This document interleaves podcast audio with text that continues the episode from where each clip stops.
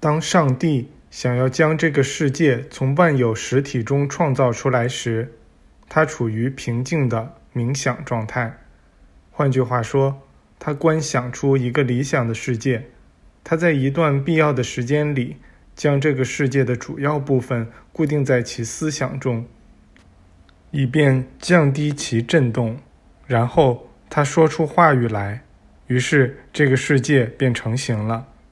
上帝先是造出一个精神的世界，其中的原初材料是可以流动的，就是根据那个形态、那个完美模型、那个上帝冥想出的原型，这个世界被创造了出来。上帝本可以把对这个世界的构想保持到最后的审判，他本可以让这世界长期无法成型和显现。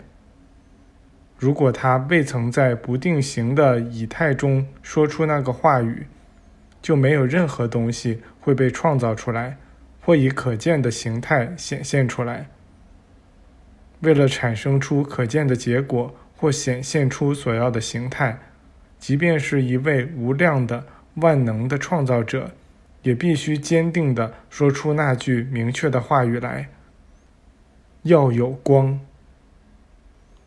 因此，我们得毫不含糊地迈出这一步。上帝将这个完美的理想世界极其详细地固定在他的思想中。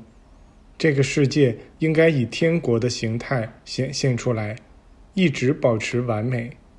他所有的孩子和造物都应该能安定、和谐地居住在那里。这就是上帝在刚开始时观想的那个完美世界，他在用其思想促使它降临。现在是这样，也一直都是这样。这个世界能否确实显现出来，全看我们是否接受它。让我们聚集在一处吧，让我们知道我们都是连结在一起的，都是一个人，我们都是上帝身体的一部分。正如我们的某一肢体是我们整个身体的一部分一样，知道了这一点，我们就将居住在上帝的王国中，就将成为此时此地显现于大地之上的天国的成员。要想使天国显现出来，就得知道这天国中没有任何物质的东西，那里的一切都是精神的。天国是一个完美的意识状态，是此时此地在大地上的一个完美世界。我们只需接受它即可，它就在这儿，在我周围，等待着我睁开内在之眼。借助这内在之眼，我的身体将会变成光。这光既不是太阳的光，也不是月亮的光，而是天赋的光。天赋就在那儿。在我这存有的最深处，没有什么是物质的，一切都是精神的。要想实现上帝给予我们的这个美妙世界，这个此时此地就在这里的世界，我们得在思想中了解它。上帝就是这样创造万物的。他开始时静静的沉思冥想，然后观想出了光。并说要有光，于是就有了光。还是以这样的方式，他说要有天空，于是就如他所说的有了天空。同样的，他将每一个形态或模型牢牢地固定在他的思想之中，说出那句话语来，于是那个模型就显现出来了。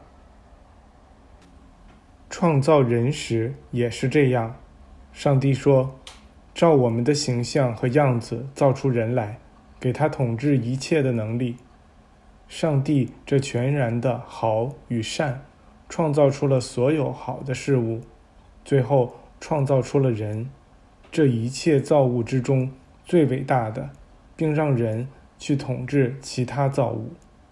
那时人看到的只有好与善。一切都进行得很顺利，直到他与上帝分离，并察觉到了二元性。随后人通过其思想创造出了二元性。一方面是好的，另一方面则是不好的，因为若有二元性，就得有两个含义相反的词，好与坏。因此，坏正是因为人具有将其观想之物创造出来的完美能力而产生的。假如人不曾观想到坏，那坏就不会有力量，就不会被显现出来。那就只有好会被显现出来，我们也就会像上帝今日所看到的我们一样完美。那么天国也就会一直显现于大地之上，就如上帝观想的那个世界一般。我们也都应该如此观想这个世界，以便使其显现出来。耶稣完全有权说他来自于天国，因为我们全都来自于天国。那个伟大的思想的万有实体。